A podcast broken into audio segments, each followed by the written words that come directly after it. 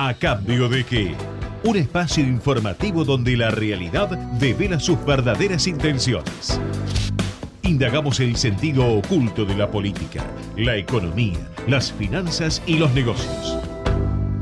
Conducción, Laura Sverlik. Para observar y no solo ver, para decodificar y entender. ¿A cambio de qué?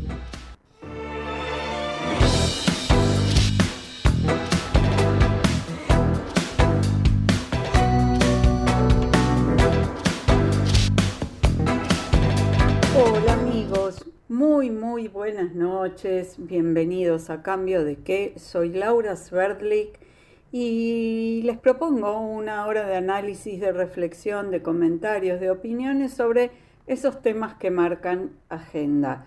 Hoy tenemos preparada una charla con un politólogo, también con un diputado de la Nación, vamos a hablar con un economista y también vamos a hablar de responsabilidad social y una guía de proveedores sustentables. Todo esto a lo largo de, esta horita que tenemos semanalmente en este programa que se llama A cambio de que aquí en Ecomedios AM 1220 del Dial y que hacemos con Matías Urtac en la producción periodística y con Gerardo Subirana en la operación técnica.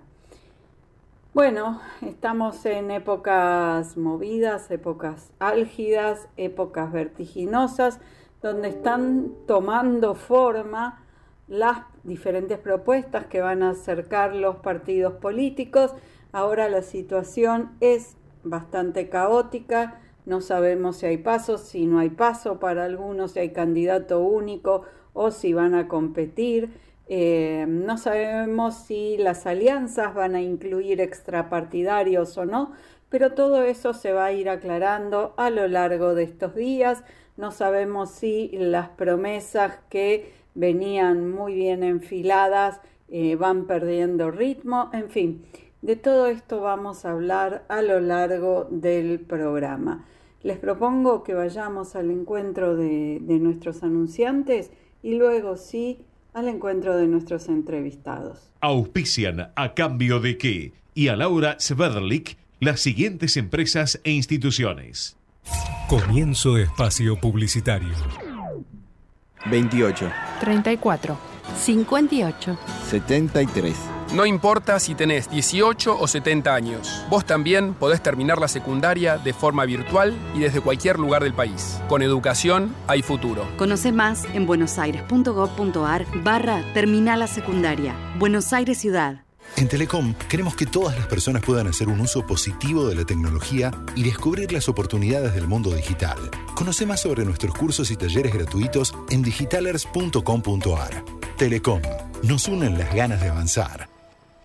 ¿Sabías que todos los accidentes por inhalación de monóxido de carbono son evitables? Chequea que la llama de tus artefactos sea siempre azul. No olvides ventilar los ambientes de tu hogar todos los días, verificando que las rejillas cuenten con salida al exterior y las ventilaciones no estén tapadas ni sucias. Y controla las instalaciones internas con un gasista matriculado. Con estos consejos, proteges a tu familia. Metrogas, damos calor. Fin Espacio Publicitario.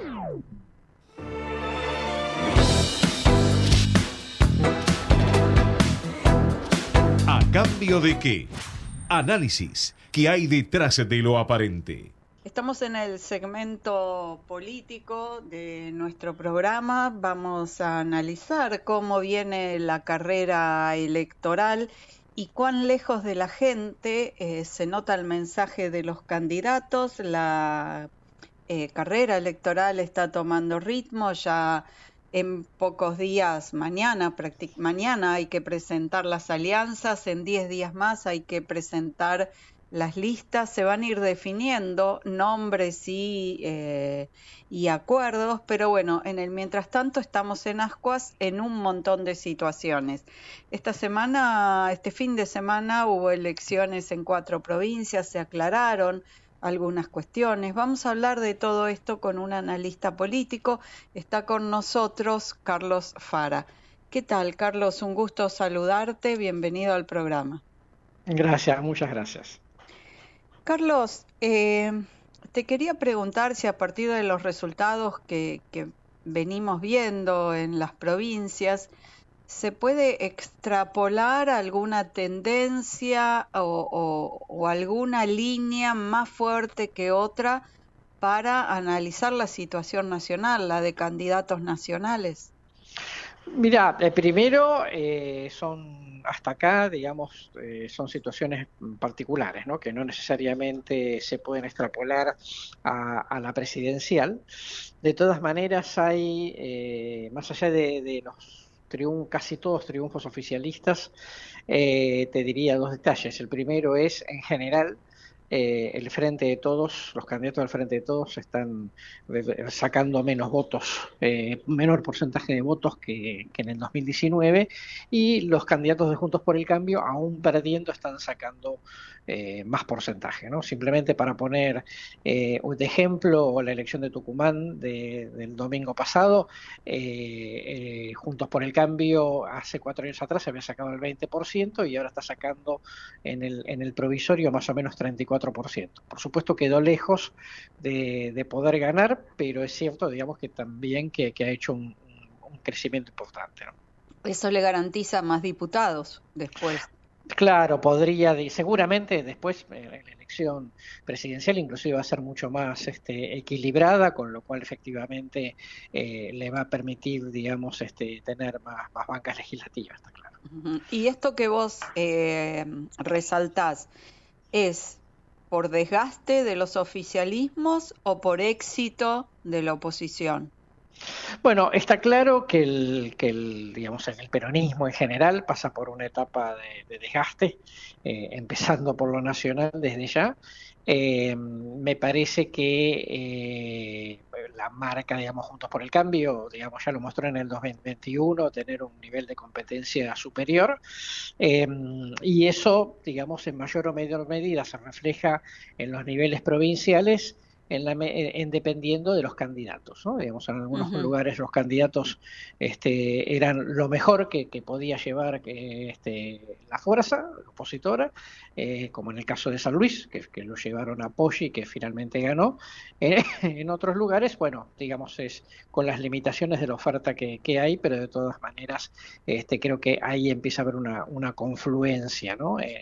si, si uno pudiese de alguna manera este, llevar estos resultados a una tendencia nacional. También se ve que en algunos lugares donde se dio el cambio de signo político, como por ejemplo en Neuquén o en San Luis, eh, los candidatos ganadores terminan siendo astillas del palo anterior, ¿no? De la madera anterior. Sí, eh, por supuesto, desde ya, digamos, eso.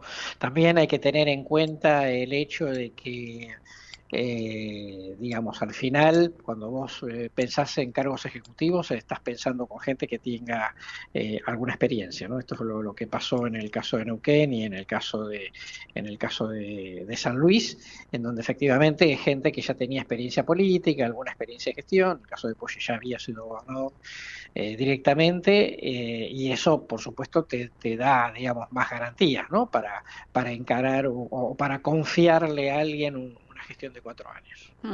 ¿Vos crees que la hegemonía de los Zapag en Neuquén y de los Rodríguez A en San Luis está terminada a partir de estas elecciones? Eh, mira, no, yo te diría que, digamos, son, este, eh, son situaciones en donde eh, habrá que ver ahora los nuevos mandatarios que, digamos, qué, actividad, qué, qué, nivel de eficiencia desarrollan. Si llegan a tener, digamos, una mala gestión, ojo que, digamos, siempre puede, este, digamos, puede haber un, reflujo sencillamente porque, bueno, digamos, las decepciones hacen que muchas veces la gente se vuelva conservadora. Y lo que está ocurriendo ahora en Chaco con este tremendo femicidio, todavía no se sabe, pero todo indicaría que se trata de un femicidio con gente tan cercana al gobernador Capitanich y justo hay elecciones el domingo próximo en Chaco. Eh, ¿Cómo crees que puede afectarlo esto? Mira, primero, eh, digamos, habría que ver si efectivamente se produce alguna conexión o relación más directa ¿no? con, con, con, el gobernador, aunque más no sea, digamos, este, obviamente no ni como autor intelectual ni como autor material, pero sí, este, digamos, con algún involucramiento político concreto. Eso, digamos, está todavía en una zona gris. Me parece que cuando estas cosas pasan muy cerca de la elección, hasta que no quede clara la situación, el efecto, digamos, este, el efecto puede ser un interrogante, ¿no? Digamos, este, no, no es para, no, no, no se puede ser, digamos, tan, este, tan taxativo respecto de que realmente vaya a afectar la elección. En las elecciones que, vamos viendo, em, lo destacaba Carlos Pañi ayer a la noche, em, resalta el nivel de, de, abstención que hay. en, ¿Vos este, a qué entendés que responde esta abstención? Bueno, él hacía referencia sobre todo al caso de Corrientes, ¿no? Eh, que hubo una abstención de, del 50% prácticamente. Eh, en otros lugares eso no se da. Yo primero creo que eh, el hecho de ser una elección legislativa obviamente atrae menos, ¿no? Digamos, eh, la elección, simplemente para comparar la elección de San Luis, donde no solamente era una elección ejecutiva, sino que además existía una probabilidad concreta de que pudiese ganar la oposición, eso, digamos, motivó a, motivó, digamos, a una, a una participación en los niveles más o menos históricos creo yo que eh, no se jugaba nada, digamos que era muy claro que iba a haber un triunfo del oficialismo provincial en Corrientes. Era falta de motivación, entonces. Claro, totalmente así, porque el propio oficialismo sacó inclusive menos votos que en la elección de hace cuatro años atrás, cuando también se renovaba la legislatura.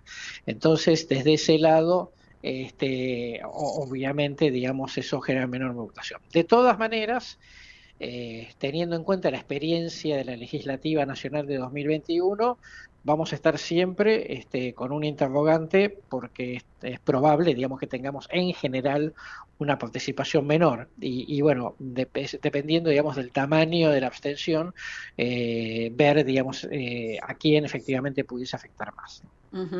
Pero vos crees, como explicó ayer Carlos Pañi, que, hay un factor importante en la abstención que tiene que ver con el hartazgo de la gente y la falta de expectativas hacia todos, hacia toda la oferta política?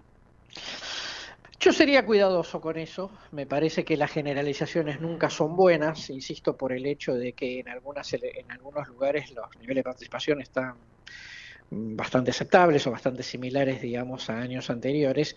Eh, sí, efectivamente, digamos, y eso explica parte del fenómeno Milley, eh, el cansancio con la casta política eh, puede, producir produce o mayor voto en blanco, como pasó en Tierra del Fuego, o mayor abstención, como veíamos en Corrientes, o, digamos, corrimiento hacia algunas posturas un poco más extremas, como puede ser la de Miley, en mucha menor medida, obviamente, el caso de la izquierda. Eh, ya que vos introdujiste a Miley a la charla, los resultados que viene obteniendo no son para nada halagüeños, no se ven como una amenaza a nivel nacional. Bueno, primero no, no extrapolaría lo que está pasando en las provincias a, a, lo que puede ser a nivel nacional, ¿no? De la misma manera que uno podría decir el, PJ se, se, va imponiendo, digamos, en, la mayoría de los distritos, no, no, diría que necesariamente le va a ir bien al frente de todos en la presidencial.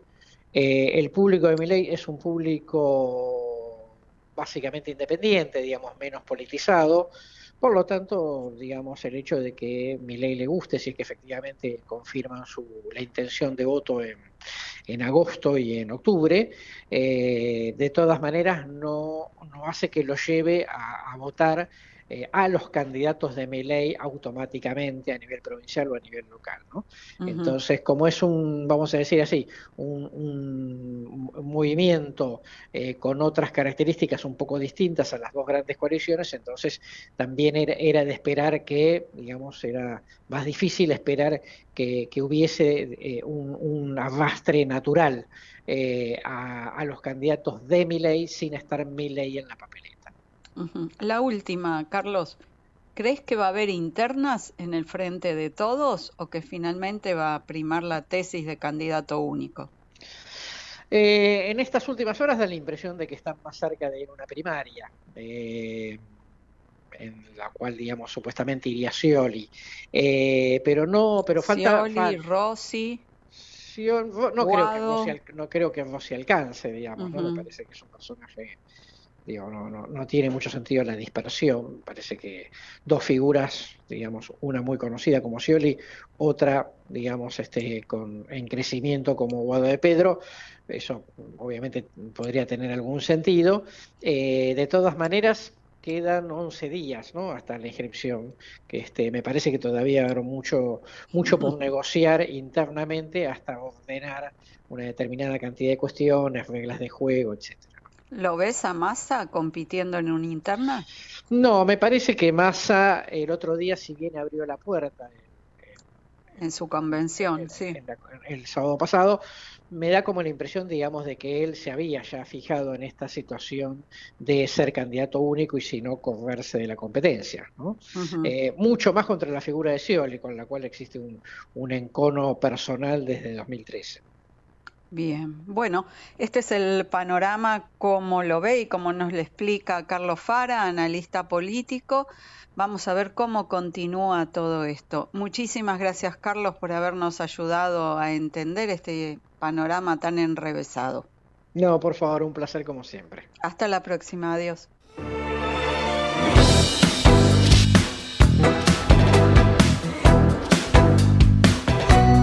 ¿A cambio de qué? Política.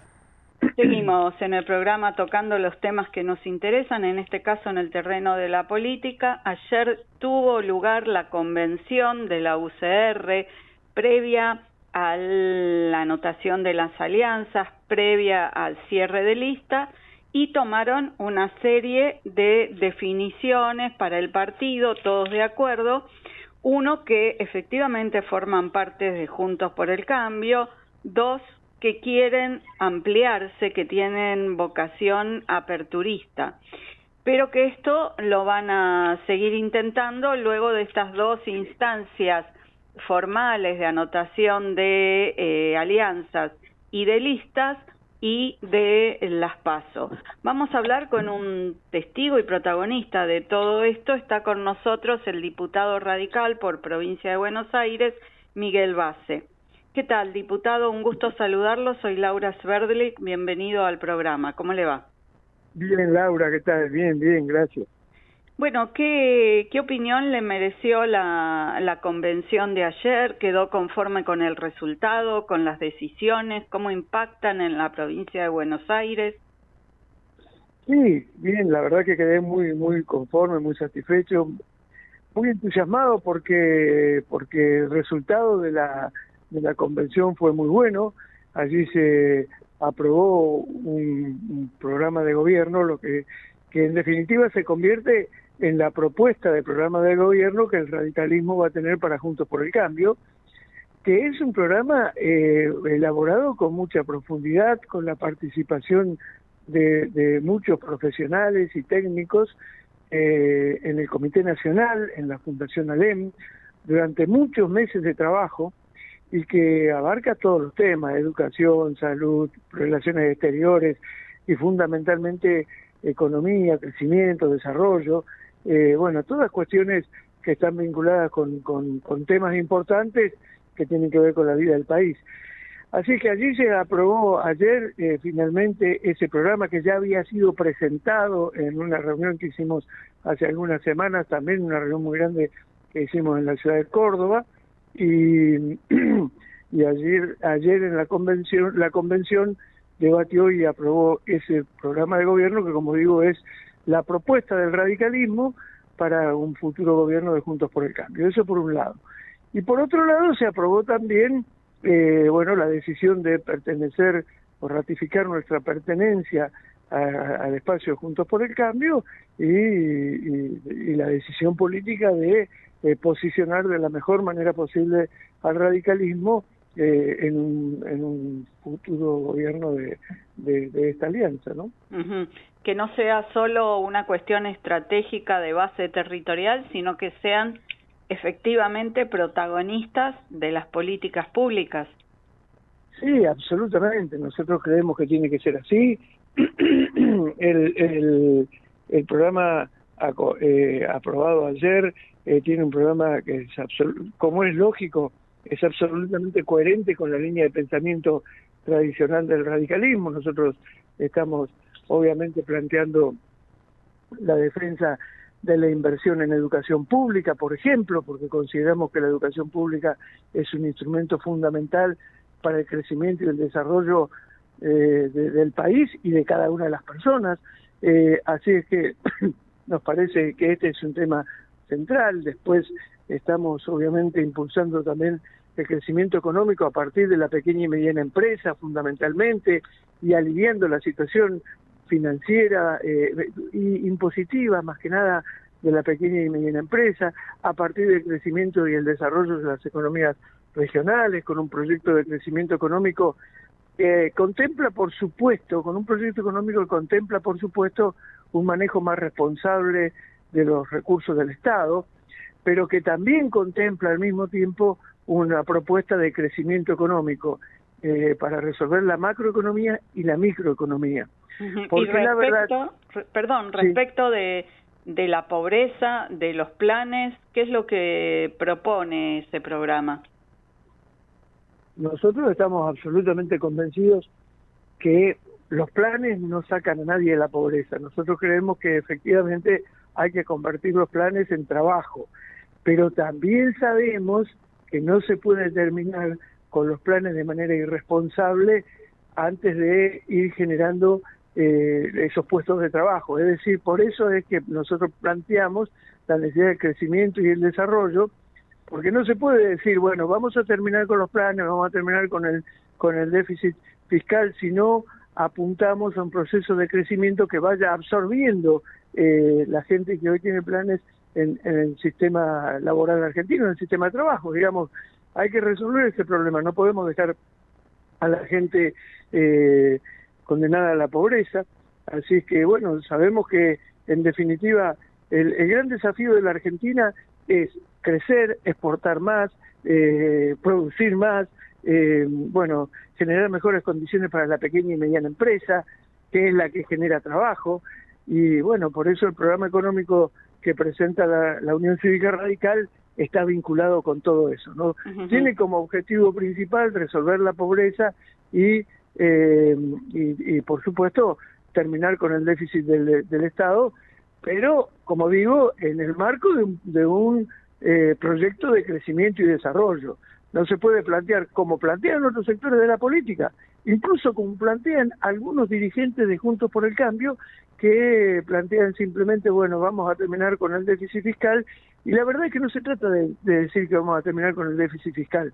Es imposible en la Argentina terminar con el déficit fiscal si no aportamos, si no apostamos seriamente al crecimiento y al desarrollo a, a mayores niveles de exportación y de producción, ¿no? Está claro, diputado. Y este programa que ustedes estuvieron presentando, analizando y aceptando en el día de ayer, eh, ¿guarda similitudes con los programas que están haciendo en, en los otros partidos de la Alianza, los que está haciendo el PRO con Rodríguez Larreta o con Patricia Bullrich, que tienen diferentes equipos económicos, los que está acercando Elisa Carrió? Eh, ahora la incorporación de José Luis Esper también es un aporte al, al tema económico. ¿Usted cree que todos estos programas que ustedes vienen desarrollando se pueden amalgamar en uno solo que sea superador? Sí, yo estoy convencido, por lo menos con, los, los trabajos que están desarrollando los equipos de, de la coalición cívica, incluso de, del propio peronismo de Pichetto, eh, de, de, de, Horacio Rodríguez Larreta también. Tenemos algunas pequeñas diferencias, pero, pero, pero en realidad existe un intercambio de ideas importante entre, entre los equipos técnicos nuestros. Eh, el equipo económico del radicalismo está eh, liderado por, por Levi Yati, y, y, y, hay un intercambio muy interesante entre los grupos técnicos nuestros y los grupos de los otros partidos políticos que integran Juntos por el Cambio. Hay un diálogo permanente y la idea de construir eh, una propuesta común. tenemos más diferencias a veces con algunas cuestiones, con algunas declaraciones públicas, algunos dirigentes tenemos más diferencias, eh, pero, pero bueno, yo imagino que eh, con el, el trabajo que vayan desarrollando los, los equipos técnicos vamos a poder eh, fijar una posición única. Eh, pero me parece que hay que ser cuidadoso desde el punto de vista de que efectivamente no hay tiempo para, para cometer errores en la Argentina. En la Argentina tenemos, estamos atravesando una situación muy compleja desde el punto de vista económico, desde el punto de vista social. Es decir, que el próximo gobierno no tiene tiempo para cometer errores, no tiene tiempo para equivocarse. Desde el primer día tiene que empezar a actuar con mucha seriedad, con mucha responsabilidad, con mucha madurez y hacer las cosas que hay que hacer. Y no hay tiempo como para, no hay posibilidad de... Eh, de prueba y error, claro. Exactamente, no hay posibilidad de eso. Ya, ya nos pasó a nosotros del 2015 al 2019 porque para ser absolutamente sincero tenemos que decir que del 2015 al 2019, desde el punto de vista económico, también cometimos errores. Entonces, si no se hubieran cometido esos errores, seguramente el resultado final del gobierno hubiera sido mejor que el que fue.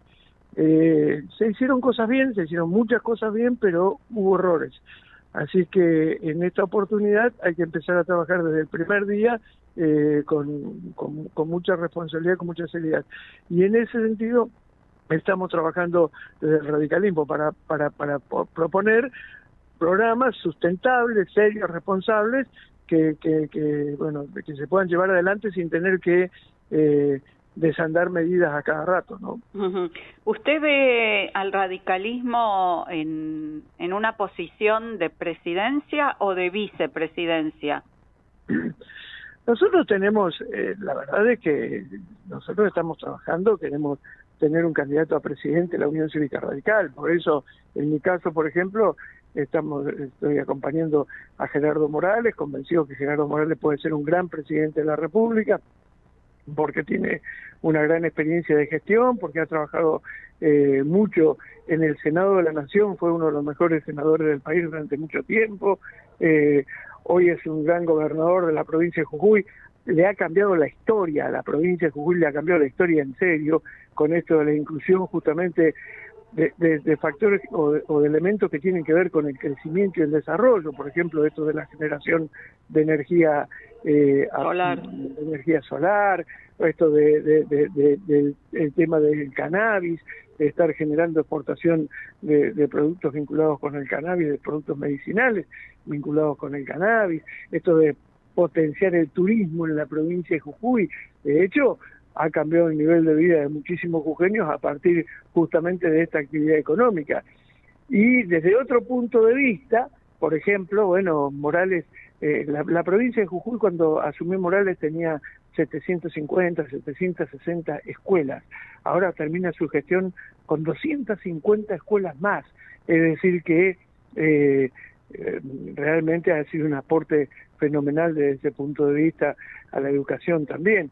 Por eso digo, es un excelente gobernador que puede ser un gran presidente de la República. Nosotros estamos trabajando en esa dirección. Por supuesto que como no somos ni sectarios ni caprichosos, y como sabemos que en definitiva el problema más importante es resolver eh, eh, justamente los problemas de los argentinos, valga la redundancia, eh, bueno, nosotros no vamos a, tener una actitud caprichosa y vamos a tratar de si, si, si es posible, eh, digamos, coordinar un proyecto con los otros partidos políticos que integran Juntos por el Cambio. Si podemos poner el candidato a presidente del radicalismo, eh, bueno, yo creo que Morales sería un gran candidato. Y si no, seremos parte de una construcción política que llegue al gobierno, porque lo más importante desde nuestro punto de vista es que ahora, Juntos por el Cambio, gane la próxima elección, porque creemos que el actual gobierno está muy desgastado y ya no tiene más nada para dar. Creemos que la otra alternativa que aparece, que es esta alternativa de, ultraliberal de mi ley, es realmente un salto al vacío, una irresponsabilidad y por supuesto que estamos totalmente en contra de una serie de planteos que hace respecto de eh, de, la dolarización, terminar con el banco, todo eso, todo eso es absolutamente irresponsable, imposible eh, de viabilizar y además eh, generaría un, empobrecimiento eh, mayor aún del pueblo argentino, lo que sería realmente una locura. Por eso que nosotros estamos eh, convencidos que Juntos por el Cambio tiene que llegar al gobierno y desde ese punto de vista entonces vamos a hacer todo lo necesario para no debilitar esa posibilidad. Si es necesario, eh, vamos a sentarnos a conversar con el PRO para, para, para resolver el tema de la fórmula presidencial. Muchísimas gracias, diputado Miguel Base, diputado UCR, provincia de Buenos Aires. Me quedo con su frase, el próximo gobierno no tiene tiempo para cometer errores. Creo que es una síntesis de todo lo que esperamos los argentinos del próximo gobierno. Muchísimas gracias, diputado, muy gentil por atendernos. No, gracias a usted, Laura, muy amable, gracias. ¿eh? Hasta la próxima, adiós. Ecomedios.com AM1220. Estamos con vos. Estamos en vos.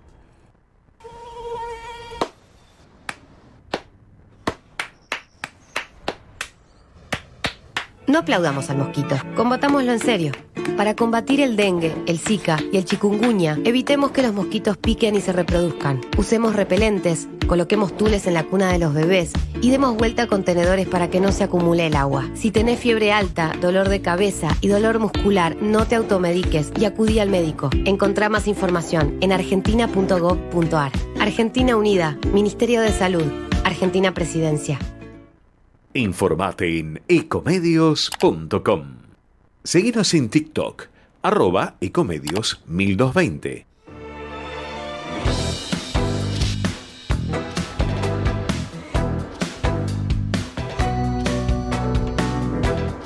¿A cambio de qué? Opinión. Y ahora sí, en el terreno económico, un tema que siempre nos convoca en este programa, vamos a analizar eh, cuestiones medulares de la situación que estamos atravesando. En el día de ayer, el diario Financial Times, un diario em, básico, esencial para todos los que siguen la economía en el mundo, publicó un artículo sobre la Argentina diciendo que el gobierno estaba desesperado por evitar la devaluación. Lo cierto es que la situación es muy compleja, nosotros lo sabemos y vamos a invitar a participar de esta charla al economista Eugenio Mari, que es jefe, eh, economista jefe de la Fundación Libertad y Progreso, para que nos confirme si efectivamente, como decía el Financial Times, el gobierno está desesperado por evitar una devaluación, sobre todo antes de las primarias, antes de las PASO. ¿Qué tal, Eugenio? Un gusto tenerte aquí en el programa. Soy Laura Sverdlik. ¿Cómo estás? ¿Cómo están? Un gusto estar charlando con ustedes. Eugenio, ¿qué opinas vos? Eh, ¿Están tratando de evitar la devaluación a toda costa? ¿La devaluación terminará siendo inevitable? Bueno, a ver, lo primero que hay que decir es que la devaluación de la moneda argentina ya está ocurriendo, ¿no? Sí, lo vemos todos los días en lo que es que cada vez necesitamos más pesos para comprar lo mismo. Eso es la inflación, eh, lo vemos en los precios del supermercado, lo vemos en los tipos de cambio libres. Entonces, por un lado tenemos eso. Lo que está pasando es que el esquema que puso el gobierno en vigor, sí, que sostiene, básicamente es el cepo cambiario, cierra sí y solo sí alguien está financiando al gobierno. ¿sí? Entonces hoy la desesperación es esa, es conseguir fuentes de financiamiento para sostener una situación y no blanquear la realidad hasta después de las elecciones. Y entonces ahí empieza a aparecer, bueno, China, el Banco de los BRICS, empieza a aparecer eh, el Fondo Monetario otra vez, y Brasil, bueno, empiezan a aparecer todas estas herramientas, llamémosla heterodoxas, y que va manejando el gobierno y está tratando por todos los frentes de conseguir financiamiento básicamente para sostener las cosas más o menos tal cual están hasta, eh, digamos, el cambio, el cambio de mandato. ¿Y cuál es tu, tu impresión respecto de todo esto? ¿Esta gente eh, va eh, estos estas instituciones, estos países van a responder positivamente a la Argentina o van a decir, "No, este es un deudor serial, hasta aquí llegó mi amor, arreglate como puedas." Bueno, es muy interesante lo que vos estás preguntando, ¿no? Porque fijémonos que el financiamiento que está buscando el gobierno argentino ya no es en lo que se llaman lo- los mercados financieros. ¿sí? Todos son organismos internacionales o países directamente. Y organismos me refiero tipo el Fondo Monetario, el Banco de los BRICS, que tienen países atrás. Entonces, acá lo que empiezan a jugar ya son intereses políticos ¿sí? o geopolíticos. Fijémonos el caso, por ejemplo, del préstamo de China, el nuevo swap que se activó y que ahora conocemos que aparentemente la contracara de ese acuerdo ha sido que el Estado argentino autorizó que China construyese un polo eh, logístico en Tierra del Fuego, ¿sí? en Río Grande.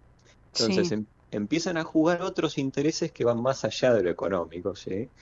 Que por cuestiones eh, de la realidad argentina, el mercado ya no le presta al gobierno argentino, si sos un defaultador serial, tenés las cuentas en rojo, no tenés reservas, bueno, hay un montón de razones para no prestarle y entonces hoy lo que quedan son los países y organismos conformados por países.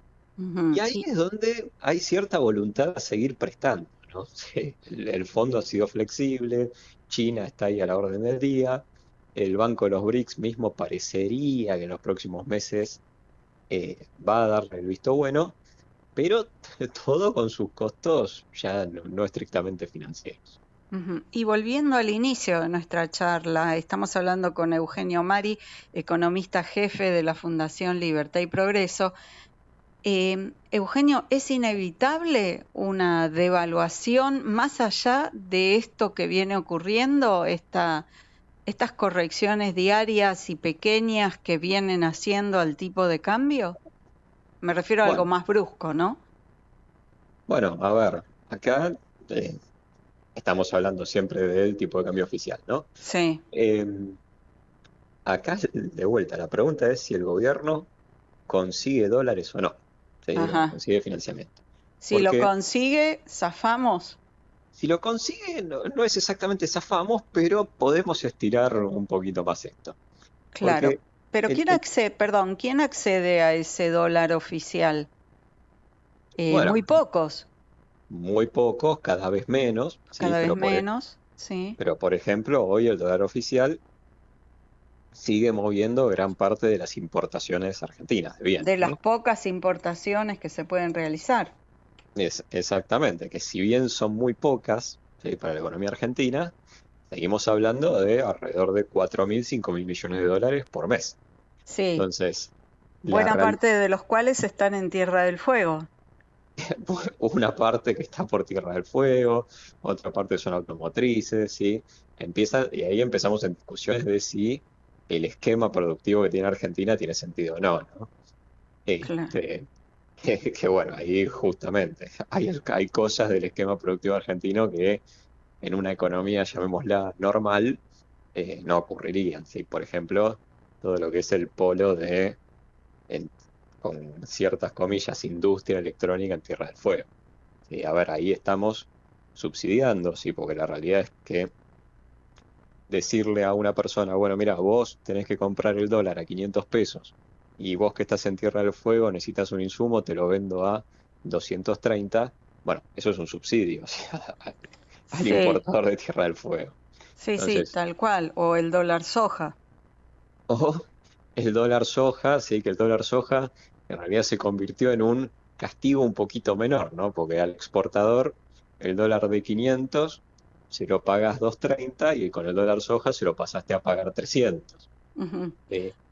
Entonces, eh, Ahora, ¿es ventajoso que siga eh, existiendo esta brecha entre lo que el mercado está dispuesto a pagar por el dólar y lo que lo tasa el gobierno? Bueno, a ver, claramente es un problema, sí. Claramente es algo que si queremos apostar a hacer una economía normal, lo tenemos que revertir. Sí, a ver, cualquier país del mundo no se maneja con muchos tipos de cambio. No, no, esto es un, tan argentino como el tango, ¿no? absolutamente. Entonces, desafío a cualquiera que nos esté escuchando que hable con un amigo o los que están en una empresa que hablen con sus proveedores del exterior o potenciales clientes del exterior y les expliquen que, bueno, sí, hay más de un dólar en Argentina. Bueno, eso no existe. Entonces eso tiene que cambiar y en el medio tenemos que tener en claro que eso nos genera costos. En particular, la brecha cambiaria es un subsidio a los importadores y un impuesto implícito sobre los exportadores. Entonces, estamos castigando a las empresas más productivas de Argentina y beneficiando a un sector particular donde lo estamos subsidiando, pero al mismo tiempo, como somos una economía cerrada, no los hacemos competir. Entonces, básicamente les decimos, toma, acá tenés un subsidio, pero no compitas. Entonces eso se traduce básicamente en beneficios importantes, pero solo para unos pocos, que después pagamos los consumidores argentinos. Claramente. Decime, y te, llevo a, un tema en donde se están contraponiendo los diferentes candidatos. Algunos dicen que no es posible quitar el cepo el primer día de gobierno, sino que esto tiene que ser un proceso. Y otros dicen que el primer día de gobierno eliminan el cepo. ¿Cuál es tu opinión al respecto? ¿Eso es factible? Bueno, a ver, claramente salir del cepo tiene que ser una de las primeras medidas del próximo gobierno por una cuestión fundamental, que es hoy la economía argentina, la principal ancla, el el principal activo que todavía sostiene la economía argentina es la expectativa de un cambio de gobierno. Y un cambio de gobierno que va a normalizar el país. Entonces, el próximo gobierno va a asumir con esa expectativa y esa credibilidad. Ahora, si el 11 de diciembre nos explican que bueno, que en realidad van a salir del cepo dentro de tres años, toda esa credibilidad se va a evaporar rápidamente. Pensemos la situación, por ejemplo, de un exportador de cereales. El exportador de cereales va a llegar a diciembre con esa expectativa de salir del cepo, entonces, habiendo retenido el grano. Ahora, si el gobierno dice, bueno, vamos a sacar el cepo en 12 meses, 24 meses, lo que sea, ese tipo no va a liquidar. Entonces, ¿qué quiero decir con esto? Que si el próximo gobierno no sale del cepo, no va a haber ingreso de dólares en Argentina. Y eso es importante para empezar a normalizar el país, ¿sí? que vuelva a haber ingresos de dólares de exportaciones, que eso se normalice, que haya ingreso de dólares. Ok, pero se puede hacer de golpe, súbito, así el primer día. A partir de ahora el dólar vale, no sé, y ese es otro punto que te iba a preguntar, ¿cuál es el valor del dólar? ¿Es un promedio entre el blue y el oficial? ¿Es el, es el blue? Bueno, a ver, la primera pregunta es si se puede hacer o no. Sí, se puede hacer. Implica a su vez hacer otro tipo de tareas. ¿sí? No, no. ¿Por qué? Porque, por ejemplo, Argentina, el Tesoro argentino tiene deuda atada al dólar. Entonces, hay que reestructurar probablemente esa deuda, refinanciarla de manera voluntaria. O sea, tienen que empezar a pasar cosas en otros frentes. Ahora, lo que vos mencionás, salimos del cepo, ¿a dónde se va el tipo de cambio? y se va a 250, 305 mil, 10 mil, empiezan a circular cualquier número. Yo lo que creo es que va a pasar lo mismo que pasó la última vez que se salió el cepo con un gobierno creíble, que es el tipo de cambio de salida del cepo va a estar por debajo del dólar blue. Por, por, una cuestión fundamental que es, hoy el dólar blue es un dólar al que podemos acceder todos, entonces nos está reflejando la verdadera devaluación del peso. Entonces, con un gobierno más creíble, no tiene sentido que el tipo de cambio se vaya por encima del blue. Va a estar por ahí, reflejando lo que ha sido la devaluación del peso estos últimos años, pero, insisto, bajo un gobierno creíble no debería haber una corrida ni irse un dólar a cualquier número que no sea el que nos está reflejando el mercado hoy. Bueno, o mejor dicho, no el de hoy, sino el que sea a diciembre de 10 de diciembre de este año. Muchas gracias, Eugenio Marí, por ayudarnos a entender esta situación que, es tan compleja y, y nos genera tanta angustia. Muchas gracias por haber estado en el programa. Por favor, ha sido un gusto. Hasta la próxima, adiós.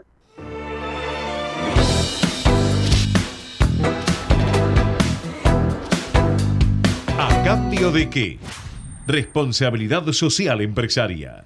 Y seguimos en el programa hablando de cosas importantes. Bueno, a todos aquellos que les interesa la sustentabilidad, que ven en esto un, valor a resguardar, que ven una categoría de, de vida y de consumo diferente, ahora tienen una alternativa más a las que ya existían, que es una plataforma que se llama Compras Sustentables y que subió y, armó Banco Galicia. Nosotros estuvimos en el lanzamiento de esta plataforma que agrupa a una cantidad muy grande de proveedores de diferentes categorías de elementos sustentables, de elementos donde el reciclado tiene mucho que ver y nos interesó y por eso invitamos al programa a Ana Papalardo, que es responsable de la gestión de cadena de valor sustentable de Banco Galicia y alma mater de esta iniciativa. ¿Qué tal, Ana? Un gusto tenerte aquí en el programa. Soy Laura Sverdlik y felicitaciones ¿no? por, la, por la iniciativa. Hola, Laura, muchas gracias eh, por, la, por la invitación y bueno, estar presentes en, en este lanzamiento tan importante para, para Galicia. Sí, la verdad es que fue sumamente interesante porque bueno, el hecho de concentrar esta oferta de proveedores, bueno, para, para individuos y también para, para empresas que, que quieran seguir eh, enriqueciendo y agrandando, ¿no? El concepto de la sustentabilidad, el mundo de la sustentabilidad, los negocios que ofrece este área que entre todos tenemos que cuidar porque es la garantía de nuestro medio ambiente. Eh, contanos, ¿cómo surge la idea y cómo agrupan ustedes a tantos proveedores? Sí, tal cual. Eh, nosotros ya tenemos un, camino recorrido, digo, si bien ahora fue el lanzamiento de esta nueva guía de compras sustentables, nosotros desde el 2013 ya habíamos lanzado y creado una guía de proveedores sustentables, en su momento eh, en versión eh, papel, impresa, eh, donde nosotros desde sustentabilidad eh, entendemos que, que, hay un poder transformador eh, en las compras y que el consumo, el consumo puede desarrollar más oportunidades o puede cambiar más, más realidades.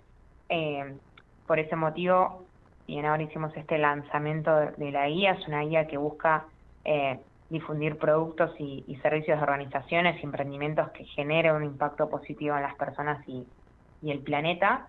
Y lo pensamos, como vos decís, tanto puertas para adentro como puertas hacia afuera, internamente. Eh, buscamos que cada vez eh, formen parte de nuestra cadena de valor más proveedores sustentables y nosotros definimos qué es un proveedor sustentable para para Galicia definimos una taxonomía que es lo que tiene que contar un proveedor para formar parte de, de nuestra cadena de valor y también la posibilidad de que eh, aquellas personas o también, ¿por qué no nuestros clientes quieran hacer alguna compra con un impacto, tengan dónde buscarla y bueno, puedan ingresar a nuestra, a nuestra guía de comprasustentables.com. Lo interesante es que tanto el que busca como el que se expone tiene una vidriera eh, gratuita a su disposición, ¿verdad? No tiene costo esto. Tal cual, es una plataforma que no tiene un fin, un fin comercial, es una vidriera, como vos bien decís, en la cual eh, buscamos que los proveedores tengan la posibilidad de visibilizar sus productos y el que tenga la necesidad de realizar una compra de ese estilo pueda verla eh, agrupados a todos los proveedores dentro de nuestra guía, que están es bastante completa, tiene muchos rubros y tiene un alcance a nivel federal. Así mm. que, que, sí, está buenísimo remarcar que, que es una plataforma gratuita. Uh -huh. Y decís alcance a nivel federal porque hay ofertas de, de productos de diferentes rubros de todo el país. Exacto, sí. De hecho, en la, en la guía van a poder eh, filtrar tanto por rubro como por provincia Uh -huh. eh, así que sí tiene un alcance federal. Uh -huh. ¿Qué cantidad de, de, proveedores tiene la guía hoy? y cómo fue creciendo desde su lanzamiento. Sí, actualmente estamos en 140 proveedores que forman parte de la guía. Eh, por suerte cada vez somos más. Eh, eso es gracias a eh, la difusión que le estamos dando, más allá de el lanzamiento del evento y visibilizarlo a nivel prensa.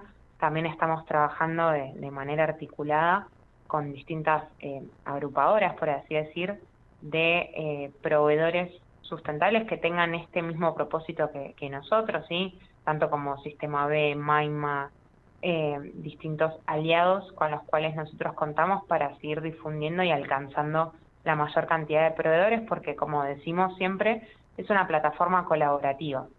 Eh, entonces, la hacemos entre, entre todas las personas que queremos seguir eh, impactando positivamente con, con las compras.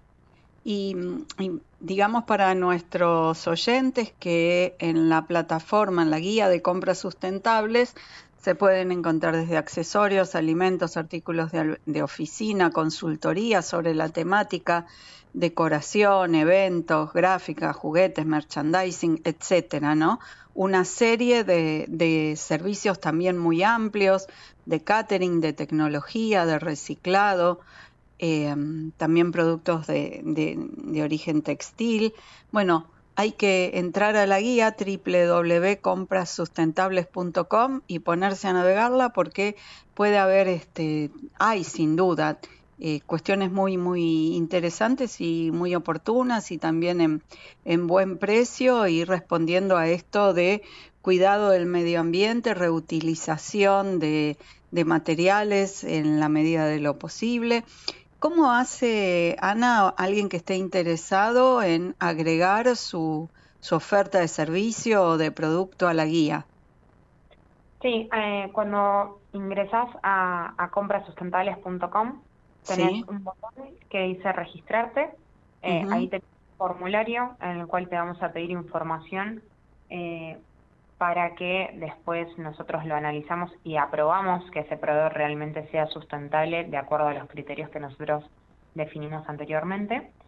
Eh, y después se visibiliza un perfil en el cual uno como, como consumidor, yo puedo ingresar al, perfil del, proveedor y ver cómo está impactando mi compra. Es decir, eh, el formulario demuestra eh, en qué impactos estás teniendo si esta compra está, por ejemplo, no sé, ayudando a mujeres en situación de violencia de género o esta compra está ayudando a reducir el impacto ambiental porque es de productos de, no sé, plástico reciclado. O sea, todas las compras tienen, todos los proveedores tienen el impacto por detrás y eh, la justificación de qué realidad estoy cambiando, por así decir, con mi decisión de compra. Claro. Claro, bueno, súper interesante. Y vos decís que se fueron agregando desde el lanzamiento hasta ahora, se fueron sumando nuevas propuestas, nuevas ofertas a la página. Sí, sí, la verdad que, que por suerte se, fueron sumando cada vez más. Obviamente queremos queremos seguir que, que se sigan sumando, em, pero cada vez hay más proveedores que forman parte de la guía y la verdad que el feedback está siendo más que positivo. Así que muy contentos con el resultado.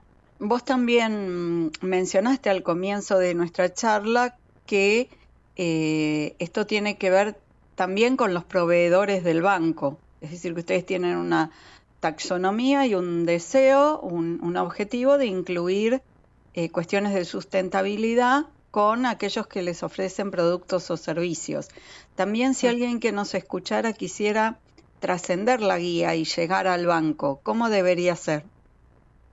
Sí, ahí, eh, digo, si bien nosotros utilizamos como insumo eh, la guía de proveedores para, si tenemos una necesidad puntual, contactar al proveedor, también pueden contactarme a mí directamente, eh, pueden eh, buscarme en LinkedIn y hablarme por, por esa vía, como para nosotros poder analizar la propuesta que tengan para acercarnos distintos proveedores y, por qué no, formen parte de, de nuestra cadena de valor. Fantástico. Bueno, Eh, Ana, fue un placer haber hablado contigo, que nos hayas contado de la plataforma de compras sustentables. Hemos abierto una ventana para todos aquellos que estén interesados en este tema a través de, esta nota, a través de este programa y de esta radio. Así que muchísimas gracias por toda esta información. Hemos hablado con Ana Papalardo, que es responsable de la gestión de cadena de valor sustentable en Banco Galicia y que ustedes pueden eh, encontrar en su LinkedIn, Ana Papalardo, o si no, nos llaman aquí a la radio y nosotros los ponemos en contacto. Muchísimas gracias, Ana. Un gusto haber hablado contigo. Muchas gracias a vos. Hasta la próxima. Adiós. Auspiciaron a cambio de qué y a Laura Sverlik las siguientes empresas e instituciones. Comienzo espacio publicitario. 28. 34. 58. 73.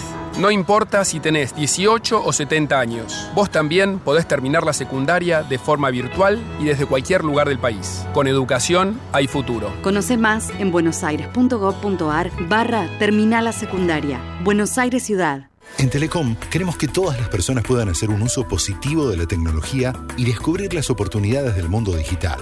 Conoce más sobre nuestros cursos y talleres gratuitos en digitalers.com.ar. Telecom, nos unen las ganas de avanzar. ¿Sabías que todos los accidentes por inhalación de monóxido de carbono son evitables? Chequea que la llama de tus artefactos sea siempre azul. No olvides ventilar los ambientes de tu hogar todos los días, verificando que las rejillas cuenten con salida al exterior y las ventilaciones no estén tapadas ni sucias. Y controla las instalaciones internas con un gasista matriculado. Con estos consejos, proteges a tu familia. Metrogas, damos calor. Fin. Espacio Publicitario.